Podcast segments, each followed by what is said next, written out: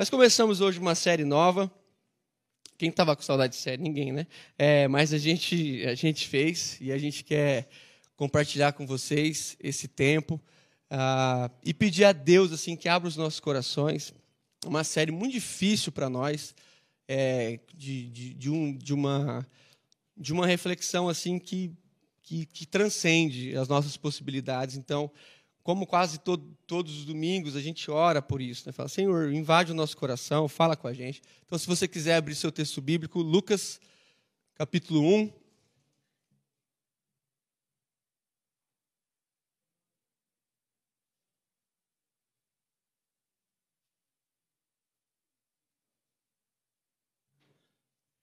A gente lê a partir do verso 46.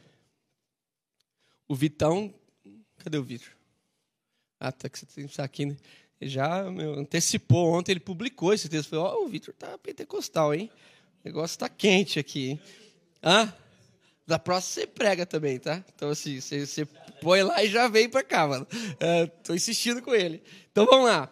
É, a partir do verso 46, o Magnificat é o tema do nossa, da nossa reflexão, a série Canções de Natal. Maria respondeu: Minha alma exalta ao Senhor, como meu espírito se alegra em Deus, meu Salvador. Pois ele observou a sua humilde serva, e de agora em diante todas as gerações me chamarão abençoada. Pois o poderoso é santo e fez grandes coisas por mim. Demonstra misericórdia a todos que os temem, que o temem de geração após geração. Seu braço poderoso fez coisas tremendas. Dispersou os orgulhosos e arrogantes, derrubou o príncipe de seus tronos e exaltou os humildes. Encheu de coisas boas os famintos e despediu de mãos vazias os ricos. Ajudou seu servo Israel e lembrou-se de ser misericordioso, pois assim prometeu aos nossos antepassados, a Abraão e aos seus descendentes para sempre. Amém. Que Deus nos visite com o seu espírito e nos oriente nessa palavra. Irmãos, nós, quando decidimos caminhar por esse caminho e intitulamos essa série Canções de Natal, nós, obviamente, se você conhece a narrativa de Lucas, você vai perceber que Lucas ele introduz algumas canções ali, né? canção de Maria, de Simeão, Zacarias, a canção dos anjos. E a gente vai, nos próximos quatro, três domingos, esse mais três, finalizando só no dia 25, online. Dia 25 a gente só tem celebração online. Essas canções. E uma das coisas que Deus já deixou claro ao nosso coração é o quanto que nós devemos ter esse espaço de louvor na nossa vida. O quanto que é bom chegar no fim de ano, por mais difícil que tenha sido a caminhada de 2022 para muita gente, nós não ignoramos isso, mas o quanto é precioso meditar em canções que agregam ao nosso espírito, ao nosso coração, uma virtude e que sempre que nós lemos e leremos esses textos, pressupõe-se de nós uma resposta. Uma das coisas mais belas que eu li dos nossos irmãos uh, que congregam em outras realidades, uh, é que esses hinos que são litúrgicos, né, se você é da tradição romana ou até da tradição mais luterana, anglicana, mais bem tradicional, você vai perceber que essa tradição litúrgica desses cânticos, ah, elas, elas, elas sempre voltam nesse período, né? E eu ali lendo os meus irmãos luteranos e romanos, ah, foi muito interessante essa percepção de que eles têm em mente que esses textos que são litúrgicos, eles servem para trazer para nós assim essa esperança. Não são textos que nós lemos como algo que só aconteceu no passado, mas são textos que servem para que a gente seja profundamente impactados hoje. Quando nós lemos a beleza desse texto anunciado e cantado por Maria, você vai perceber que nós podemos sim aprender coisas assim maravilhosas que infelizmente a tradição um pouco mais protestante, brasileira, tem se esquivado de textos que nos ensinam assim coisas estrondosas. Então aqui você lê Lucas decidindo nos apresentar a infância de Jesus. Isso é maravilhoso. Ele é o único, o único evangelista que se expõe a contar, pelo menos por um pouco, os primeiros dias de Jesus e aqueles que antecedem. É interessante que Lucas começa dizendo aqui sobre aquele encontro glorioso que Zacarias tem com o anjo e aquele pré-anúncio, aquele prelúdio da vida desse profeta chamado João Batista. Aquela exposição maravilhosa que depois se esvai e introduz agora Maria sendo ainda visitada por um anjo, um anjo assim, que de alta patente, né, o Gabriel, e ele vem conversar com ela e ele diz coisas maravilhosas a respeito da vida dela. E ele diz assim: "Você foi agraciada. Você foi visitada. Deus te viu, Deus te viu do jeito que você era, mas você recebeu uma visitação do Espírito Santo. Então é o seguinte, você receberá no seu ventre o Messias, ela pergunta: como que isso vai acontecer? Porque eu, eu nunca tive relações né, sexuais, eu não sou nem casada. Ah, ele diz assim: descerá sobre ti o Espírito Santo. Isso é coisa mais. arrepia, né? E o poder do Altíssimo te envolverá. E você carregará no seu ventre. É muito bom a gente lembrar a primeira resposta que Maria traz para essa exaltação, para essa coisa gloriosa. Ela diz assim: Que se cumpra em mim, Senhor. Que se cumpra em mim, a tua serva, tudo aquilo que foi dito por você. Depois disso, a gente vê Maria se deslocando. Então você vê que Jesus é um homem de movimento, né? Mesmo no ventre, ele já está assim, fazendo grandes peregrinações. E quando ele chega na casa da prima, a, Maria chega lá na casa da prima dela, a Isabel, quando ela entra na casa, é o versículo que a gente não leu, o versículo 45, a Isabel diz assim para Maria: Você é abençoada. Vírgula. Por que, que você é abençoada? Porque você creu no que o Senhor te falou. Então, o motivo dessa bênção é que você teve um coração frutífero, responsivo, responsável, cheio de fé. E então, a primeira coisa que Maria vai dizer é esse cântico. Então, vamos lá, focaliza. Imagina essa cena. Ela entra na casa, a Isabel diz para ela: Você é abençoada, porque você creu. A primeira resposta que Maria traz é o texto que nós lemos. E aqui, a partir disso, nós queremos fazer hoje, brevemente, apenas três atitudes que esse cântico, através da vida de Maria, nos ensina por demais. A primeira delas é que nós devemos louvar a Deus antes de qualquer outra coisa. Preste atenção no que eu estou tentando te dizer. Quando a Isabel disse para Maria assim: Maria, você é abençoada porque você creu. A primeira coisa que Maria faz é louvar a Deus. Pensa uma lógica natural. Alguém chega e fala assim: Você é abençoada. Eu falo assim: Você acha mesmo? Ah, é isso que eu nem te falei. Tudo, senta.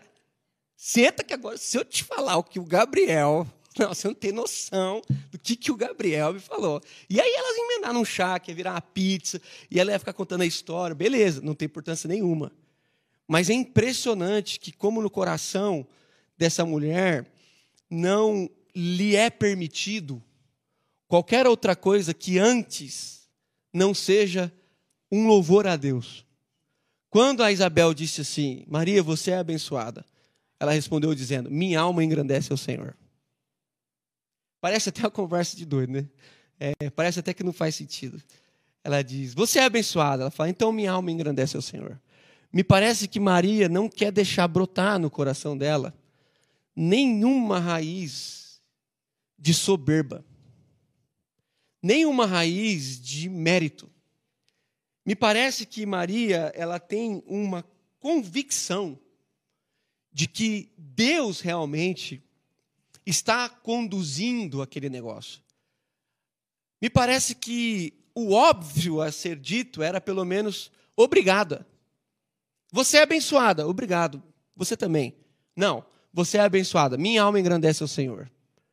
Meu espírito se alegra em Deus, meu Salvador. Virou até a música. Pois com poder tem feito grandes coisas, o Azaf musicou isso, ficou maravilhoso. E olha que interessante ela diz exatamente aquilo que flui. não é uma coisa que seduz. Geralmente, é muito fácil a gente imaginar uma cena de sedução. Ah, alguns judeus dizem que todas as mulheres, quando engravidavam, tinham esperanças e expectativas muito sérias de que no ventre delas elas carregassem o Messias. Muito se atribui o número de filhos dos judeus pela expectativa de, quem sabe não seja o Messias que eu carrego no ventre. E de repente aquela menina, lá por volta dos 13, 14 anos, muito madura já, ela é visitada por um anjo e ela diz: A sua serva recebe isso. Ela é elogiada por sua prima e ela exalta o Senhor. Então, é impressionante como que ela não permite que nenhuma palavra entre no seu coração e encontre algum espaço para ela talvez se perguntar: por que eu? O que, que eu fiz de bom? Será que foram minhas orações?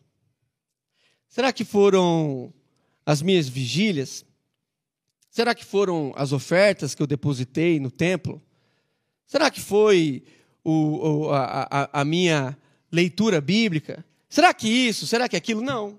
Você não vê nenhuma dúvida. Você vê de uma mulher normal, é, humilde, algo fluindo de dentro dela. E ela faz esse paralelo da alma, do espírito. Alguns acreditam que é a mesma coisa, outros dizem que não. A teologia sempre vai estar tá aí para trabalhar, às vezes a favor, às vezes contra, né, para a gente entender essas coisas. Mas é interessante que, para mim, quando ela diz minha alma engrandece o Senhor e o meu espírito, embora muita gente diga que é a mesma coisa, para mim parece que ela está tentando dizer assim: o, o meu todo não tem nem palavras, eu vou, eu vou tricotomizar isso aqui, eu vou falar do espírito, eu vou falar da alma, eu vou falar de mim, eu vou falar de todo o meu ser, porque eu não quero deixar com que essa informação bendita, a, a melhor informação, a, a informação mais bendita que uma mulher poderia receber, tomasse um lugar equivocado no coração. Então, Maria tem consciência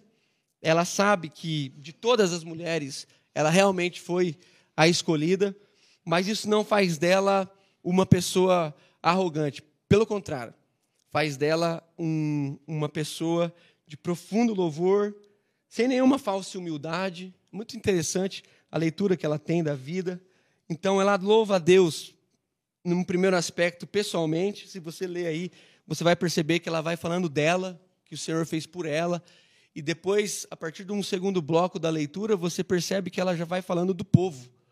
E ela vai contando a história do povo. Então, ela louva a Deus por ela, mas ela também o louva pelos seus feitos de sempre. Ela lembra de Abraão, ela lembra do povo de Israel, ela vai listando. Então, no nome de Jesus, que, que a gente possa ser visitado por essa consciência e que todos os nossos uh, prazeres, vamos dizer assim, estejam precedidos dos louvores que saem da nossa boca. A segunda questão que nós aprendemos bastante aqui nesse cântico, através da vida de Maria, é a conhecer a Deus e a se conhecer. Presta atenção. Olha como isso é interessante. Como pessoas que conhecem a Deus, no fim, acabam se conhecendo. Ah, talvez falte para nós, como disse antes, condições de expor isso aqui de uma forma mais grandiosa.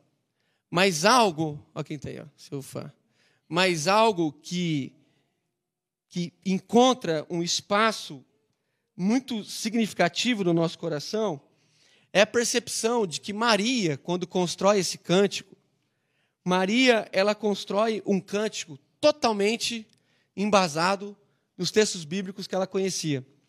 Algumas pessoas fazem um paralelo com o cântico de Maria e o cântico de Ana. Lembra? Ana, também estéreo, é, ela, ela tem um cântico quando ela fica sabendo da sua é, gravidez, vamos dizer assim.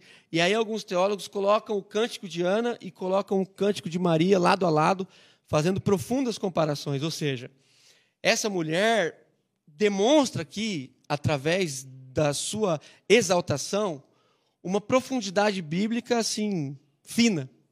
Porque ela não cita só o cântico de Ana. Ela cita alguns salmos literais. Ela não cita alguns salmos. Ela cita também alguns textos de Isaías.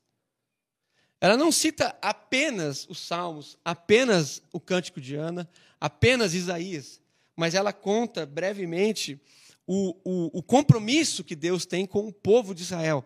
Você percebe na vida de Maria uma profunda convicção bíblica. Ela sabia, ela falava assim: Deus se lembrou de Israel. Então ela não atribui a ela só. Ela vai vendo como que Deus vai desenvolvendo. E olha o último personagem que Maria cita, o último versículo que nós lemos. Quem é ele? O Abraão. Então ela meio que inverte a, a, a lógica, ela começa a história de trás para frente, e ela chega lá na onde Deus conversou em primeiro lugar. Em ti serão benditas todas as famílias da terra. Então, Maria, por ter um conhecimento profundo bíblico, ela acaba conhecendo Deus. E olha que interessante ela diz pelo menos quatro atributos, vamos colocar assim, de Deus. Ela diz que Deus é santo, ela diz que Deus é o Senhor, então ela usa a palavra kadosh para santidade, ela usa a palavra Kyrios, que é o ser supremo, o Senhor de todas as coisas. Ela diz que o Deus que ela conhece é todo-poderoso, e ela termina com uma expressão mais caráter de mãe mesmo, que ele é misericordioso. Isso é incrível. Essa mulher aqui, ela conheceu o texto bíblico, ela decorou os textos de uma forma que, quando ela foi dizer alguma coisa, ela disse Bíblia, ela disse profecia, ela disse profetas, ela disse salmos, ela disse Torá. Você sabe que a Bíblia é pelo menos separada em três partes, né? Então ela visita todo esse Antigo Testamento e ela sai citando, flui dela. Flui, aquilo está dentro dela. E isso fez com que ela conhecesse Deus de tal forma que, mesmo surpresa, ela não se surpreendeu. Ela não se surpreendeu. Porque ela sabe o que Deus faz. E ela sabe o que Deus pode fazer. Então ela demonstra esse profundo conhecimento. E sabe qual é o resultado disso? No fim, por conhecer Deus por demais, ela acaba se conhecendo. Então ela olha para o espelho, ela olha para o espelho e ela sabe quem ela é. Ela sabe de onde ela veio, ela sabe para onde ela vai. E por duas ocasiões ela usa a expressão serva. Versículo 38, versículo 48. É muito importante a gente ter isso em mente. Tem gente querendo se conhecer sem conhecer Deus. Não tem como. Não tem como. Nós viemos dele. É uma premissa. Nós só saberemos quem nós somos a partir de um encontro real com Deus e de quem Ele é. Sabendo então quem Deus é, há mais possibilidade de sabermos quem somos. O texto bíblico é rico em dizer isso. Pelo menos, quero aqui citar, por conta do tempo, pelo menos uma ocasião. Lembra aquele texto, Lucas capítulo 4 e 5? Se você quiser abrir para conferir aí, ver se eu não estou doido. Eu acho que é isso. Ah, Lucas está lá narrando o texto, Pedro está pescando, Jesus vai fazer aquela chamativa, né? Então Pedro não pescou nada, está lavando as redes, aquele texto da, da noite inteira. E aí, beleza. Aí Jesus fala assim para ele: Pedro, vai para onde as águas são mais profundas e lança de novo as redes. Então presta atenção. O cara pescou a noite inteira, ele é um profissional. Beleza? Beleza. Aí Jesus, que não é profissional, ele era carpinteiro, Pedro era pescador. Então as pessoas tinham suas profissões, não é igual hoje essa, essa, esse conhecimento meio universal, todo mundo acha que sabe tudo. Então, assim, não. Lá não tinha Google, então a pessoa sabia só aquilo que, que ela era da área. Então Pedro é um pescador profissional, Jesus é um carpinteiro profissional. Beleza. Chega o carpinteiro no pescador e fala assim: sabe o que é, Pedro? Sim, qualquer pessoa que gosta de pescar, é quase afrontoso isso aqui. Você não foi no lugar certo. Quem vai no pesqueiro aqui, o Berna, né? É, pescador de, de aquário. E, pessoal, a gente ainda viveu a cultura do rio, entrava no bote, era mais legal no interior. Mas aqui, pescador de aquário é, é diferente. Porque o cara já pesca olhando para o outro, assim. O que será que ele vai iscar aí? Aí quando o cara. Não tem coisa mais desagradável do que você estar tá do lado de alguém e você está pegando um monte e o cara não está pegando nada. Você vê que o cara gostaria de te perguntar, mas ele tem um ego ali que não permite. E se você oferecer para ele, é pior. Você quer que minha isca aqui que você não está pegando nada? Então, assim, aí você imagina essa cena: um profissional chega o carpinteiro e fala assim: sabe o que é? Você não foi no lugar certo. Você, não, você conhece aqui? Só nasceu aqui, né? Então vou te falar. Vai um pouquinho para lá. Você fala assim: tá bom. Pedro vai, joga a rede, as redes se rompem. Você lembra desse texto? E aí você tem que seguir comigo na leitura até o encontro de Pedro com Jesus. Porque a lógica desse texto é maravilhosa. Se eu fosse Pedro, eu já provia uma sociedade ali. Falei assim, ó, eu sou pescador. Você sabe onde estão os peixes? Então, assim, isso aqui vai dar. Essa empresa vai. Se Pedro fosse evangélico, mano, ele abriu uma, uma peixaria. Era um negócio assim maravilhoso. Sociedade com Jesus, porque é maravilhoso. Mas olha o que Pedro fala para Jesus. Presta atenção no nome de Jesus. Pedro diz assim: Retira-te de mim, porque sou pecador. Presta atenção no nome de Jesus. Pessoas que têm um encontro real com Deus, imediatamente descobrem quem são. Pecadores. A primeira bem-aventurança. Bem-aventurados os pobres de espírito.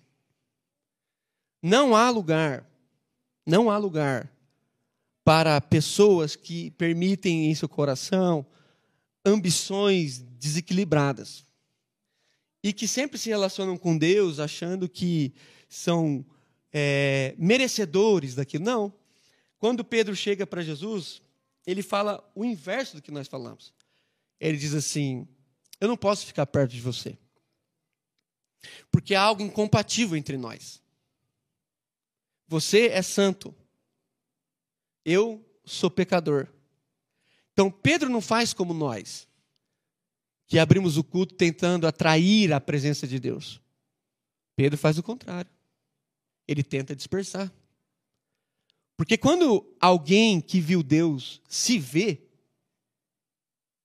e olha para o espelho e tem que se encarar, e tem que encarar o fato que a graça nos atingiu sem a gente fazer nada, sem nenhum tipo de participação, sem nenhuma cooperação, sem nenhum investimento, nós, da nossa geração, não conseguimos entender a graça.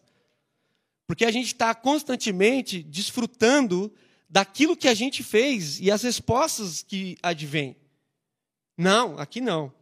Aqui Maria olha para Jesus, para Deus, para essa para o Espírito, e ele diz assim: Eu conheço, o Senhor é santo, mas eu eu sou servo. Que no nome de Jesus a gente possa aprender isso, sabe? Que você ao sair daqui, não porque Deus, né, visitou esse lugar de uma forma especial, mas claramente porque Deus está aqui, ele é o centro de tudo que a gente faz. Que cada encontro nosso, quando nós manifestamos a graça de Deus através do que nós cantamos, ou falamos, ou, ou expressamos, que haja um certo quebrantamento. Às vezes a gente está procurando lugares onde a euforia é o centro de tudo. Por isso que os lugares são cada vez mais barulhentos. Por isso que tudo tem que ser com frases bem colocadas. Por isso que aquilo tem que atingir o seu coração. Por isso que aquilo tem que te animar. Mas não. Quando a gente tem um encontro o Santo Agostinho, eu estou correndo vários. Santo Agostinho, pega Maria, falo do negócio, está ficando estranho, né? Mas ele, os antigos, eles têm uma. Se você lê textos do primeiro, segundo, terceiro século, você vê que, junto com, com, com esse transbordar, há um temor comovente. Não tem como se alegrar apenas. Porque é uma alegria misturada com uma contrição. Porque é o encontro do divino com o humano. É o encontro do santo com o pecador. É o encontro do sagrado com o profano. E esse encontro gera constrangimento. Você fica triste quase. Depois você fica feliz. Mas numa primeira instância, se a sua, em nome de Jesus, se a sua conversão só te deixou feliz, tem alguma coisa errada. Porque você olha para o espelho, não sei o que você tem, mas às vezes eu olho assim, E fico pensando, por que, Senhor?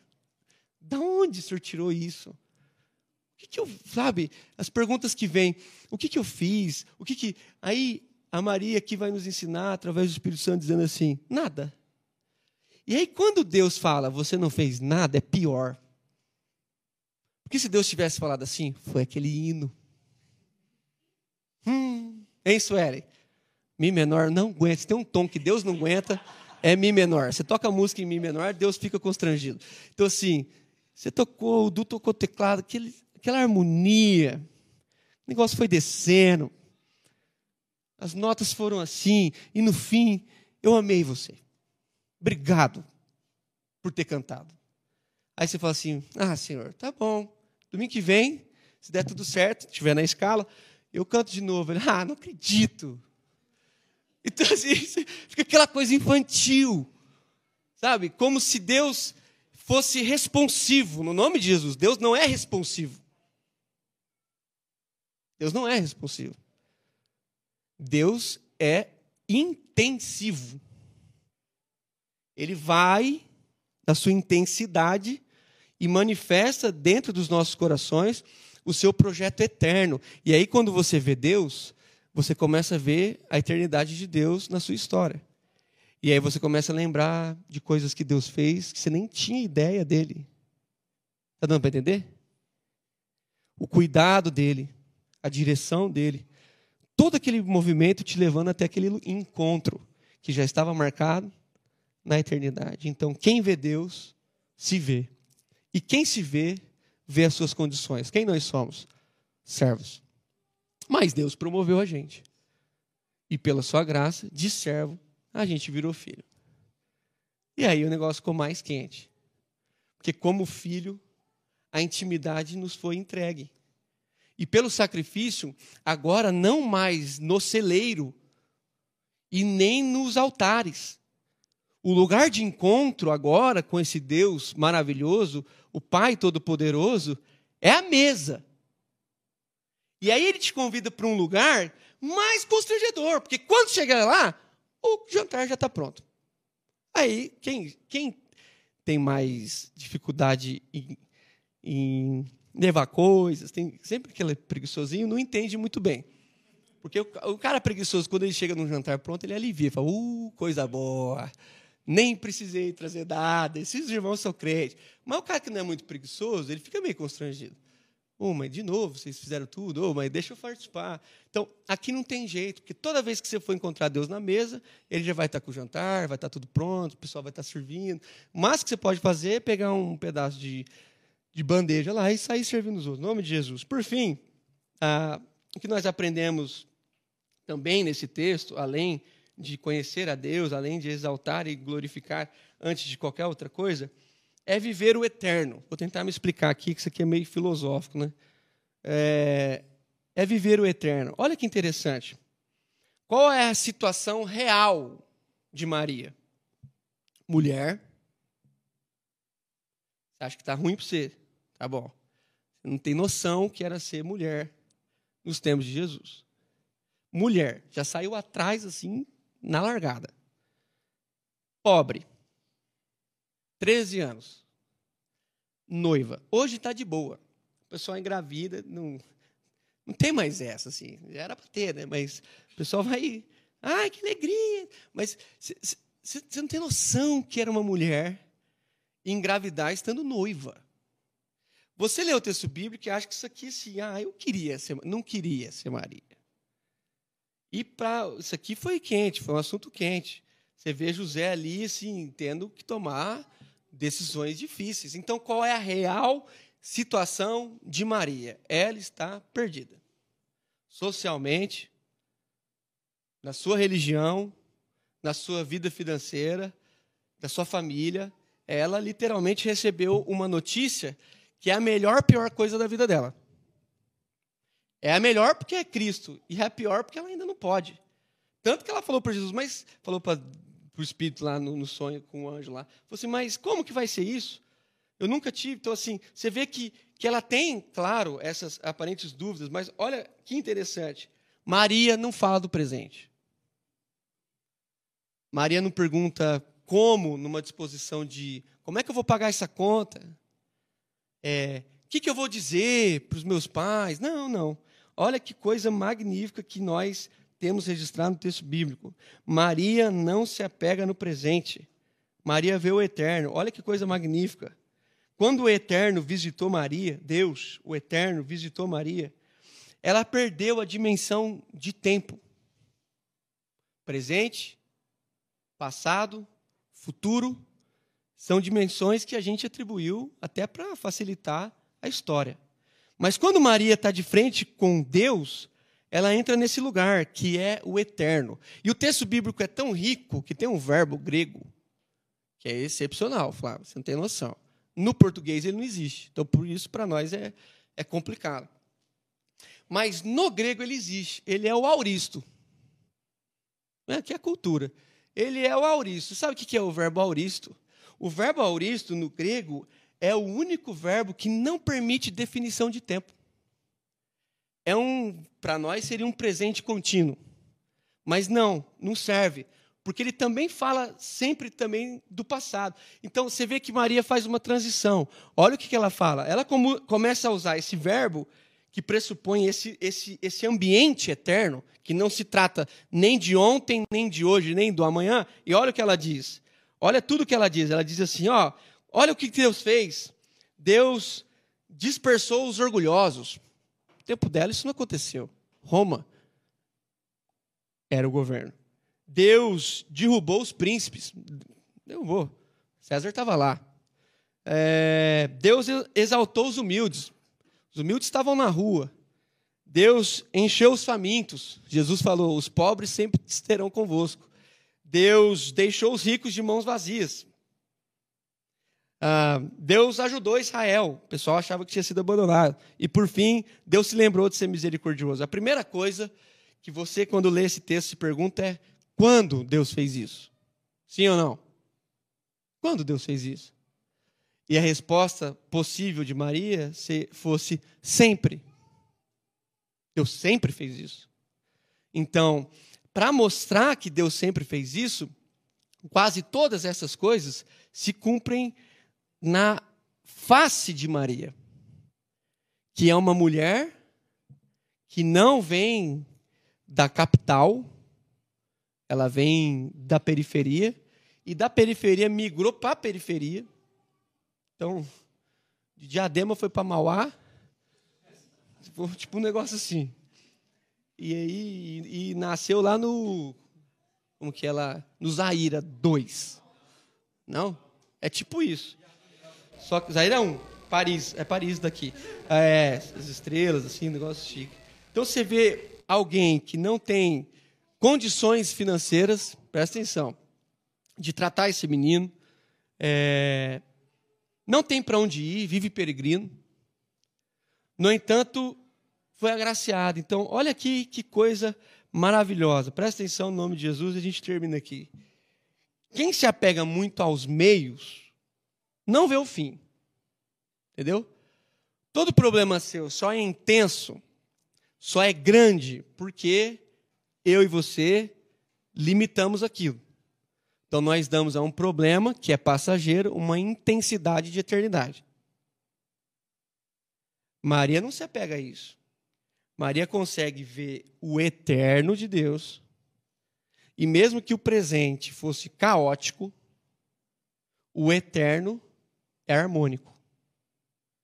Então, o presente, caótico. O eterno, harmônico. Para onde ela olha? Ela olha para o eterno. Então, olha que coisa magnífica que eu e você podemos aprender aqui. A enxergar a vida a partir do eterno. E não do presente. Isso aqui é profundamente pastoral. Olha, isso aqui é, isso é, isso é, isso é, é, é de muita grandeza.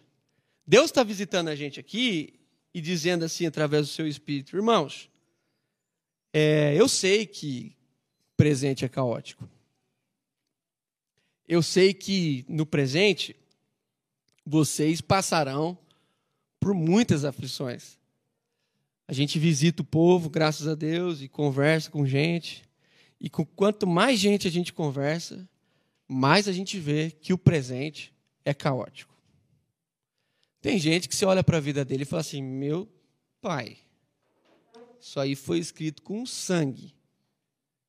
Tem gente que, quando começa a contar a história, depois de algum tempo, você, já meio que conhece a pessoa e você sai dali assim, profundamente surpreso. Você nunca esperava. E às vezes o remédio da nossa vida, no nome de Jesus, era aprender, pelo menos agora, nesse espírito de Natal, que o nosso eterno está garantido. Sabe qual é o problema? A gente ainda trata o eterno como se fosse o quê? Futuro. Então a gente fica falando do eterno como se ele um dia. Gente, o eterno é esse auristo. O eterno não é projetar no futuro aquilo que a gente gostaria que acontecesse no presente. O eterno é enxergar no futuro aquilo que já aconteceu, e isso é suficiente para me livrar do caos do presente. Isso é um pouco filosófico, mas é óbvio. Quando eu olho para Cristo, eu sei que já aconteceu. Sim ou não? E esse eterno de Cristo, e o grito de Cristo na cruz, quando diz está consumado, é uma certeza da eternidade. E quando eu olho para a minha vida e para o presente que me traz a certa agonia, a consumação de Cristo me traz a condição de enfrentar qualquer caos, porque o fim é harmônico. Então não interessa a gravidade da sua questão, ela é muito importante, mas ela é passageira.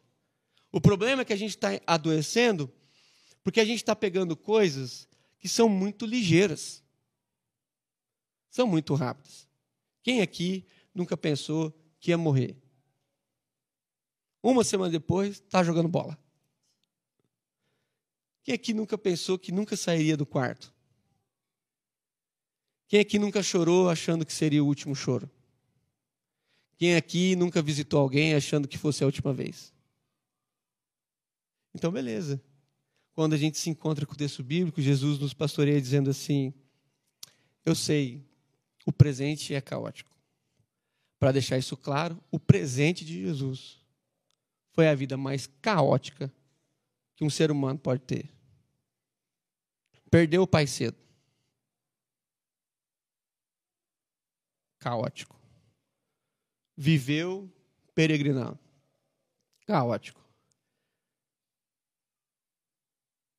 Foi traído pelos seus melhores amigos. Caótico. Morreu sozinho, dizendo: Deus meu, Deus meu, por que me desamparaste? Então, no nome de Jesus, entende o que estou falando. Até Jesus, até Jesus, teve que vencer os seus medos do presente para desfrutar da eternidade.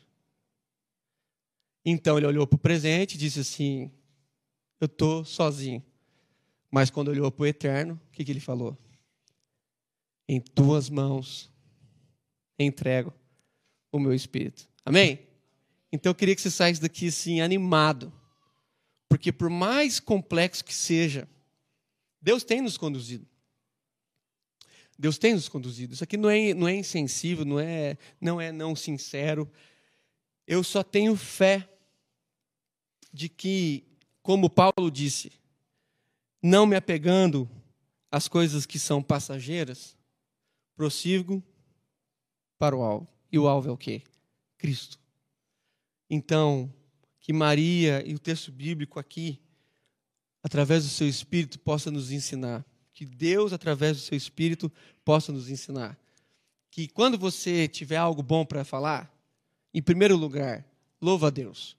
Não sai contando para os outros, não. Antes, para lá, faz um culto, na sala, sozinho, no banheiro, em qualquer lugar. Depois, você medita sobre aquilo e você espalha aquela notícia.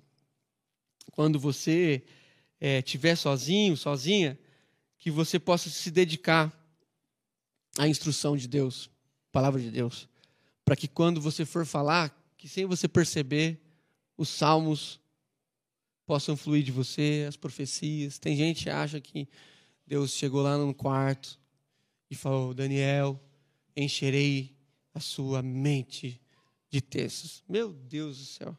Fala aí, Fábio. Quantas vezes juntos a gente leu Lucas? Chuta. Dez. Só nós dois. Então, assim, quando esse negócio vai entrando na gente, a gente vira poeta, até os mais ignorantes. E o cara sai citando, o negócio vai fluindo, e ele tem condições de enfrentar os piores dias. Então, que Deus possa te visitar nessa manhã, em nome de Jesus. A gente vai terminar cantando uma canção que, que a gente produziu aqui, chão de fábrica. É nós, né, Rafa?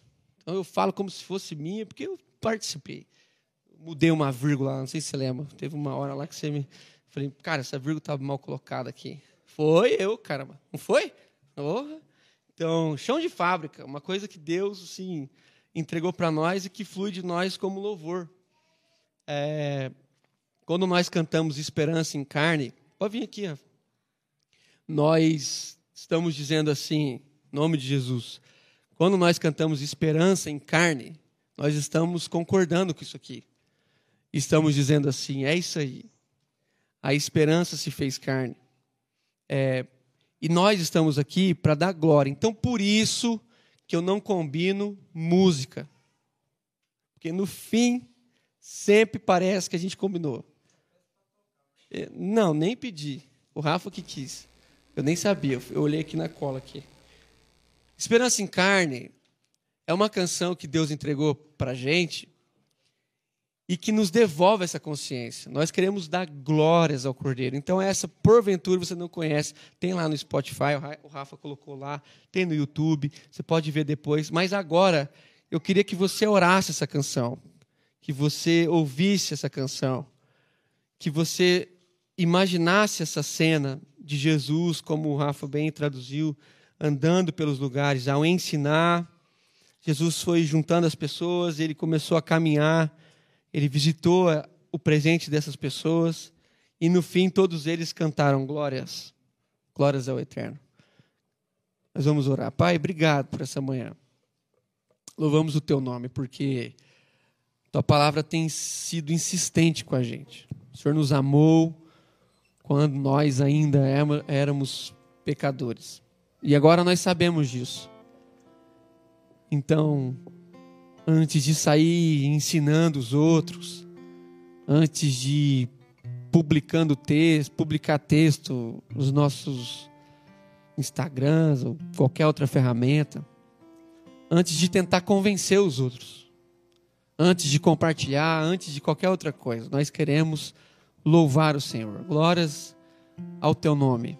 Glórias ao Pai, glórias ao Filho, glórias ao Espírito Santo. Pai, o Senhor que nos sonda, e como o salmista nos ensina dizendo que o Senhor nos conhece por inteiro. Davi nos ensina, e isso nos comove, quando o teu texto nos diz que ainda a palavra não nos chegou à boca, mas o Senhor conhece toda ela. O Senhor nos conhece na nossa intimidade. O Senhor sabe a respeito de nós mais do que nós mesmos. E agora nós estamos tendo a graça de te conhecer. E te conhecendo, queremos nos conhecer. Revela a nós, Senhor, quem nós somos. Somos servos, fomos promovidos por filhos. E nesse entendimento de filhos, Pai, nós queremos orar como Paulo esquecendo das coisas que para trás ficam. Prossigo para o alvo, prossigo para o eterno. Deus, em nome de Jesus, que eu e todos os nossos irmãos que têm vivido constrangimentos agudos, que nós possamos ser visitados pelo Teu Espírito, que as nossas lágrimas sejam acolhidas, e que no tempo do Senhor, no tempo do Senhor, o riso volte à nossa boca. Queremos orar como salmistas. Quem sai chorando enquanto semeia, voltará com júbilo, trazendo seus feixes. Quando o Senhor restaurou a sorte de Sião, ficamos como quem sonha. Então a nossa boca se encheu de riso, a nossa língua de júbilo. Então entre as nações se diziam: Grandes coisas fez o Senhor por eles, com efeito, grandes coisas fez o Senhor por nós, por isso estamos alegres. Restaura, Senhor, a nossa sorte, como as torrentes do Negueb, os que com lágrimas semeiam, com júbilo ceifarão. Quem sai chorando enquanto semeia, voltará com júbilo trazendo os seus feixes. No nome de Jesus. Eterno de Deus, visita a nossa vida e nos livra do caos.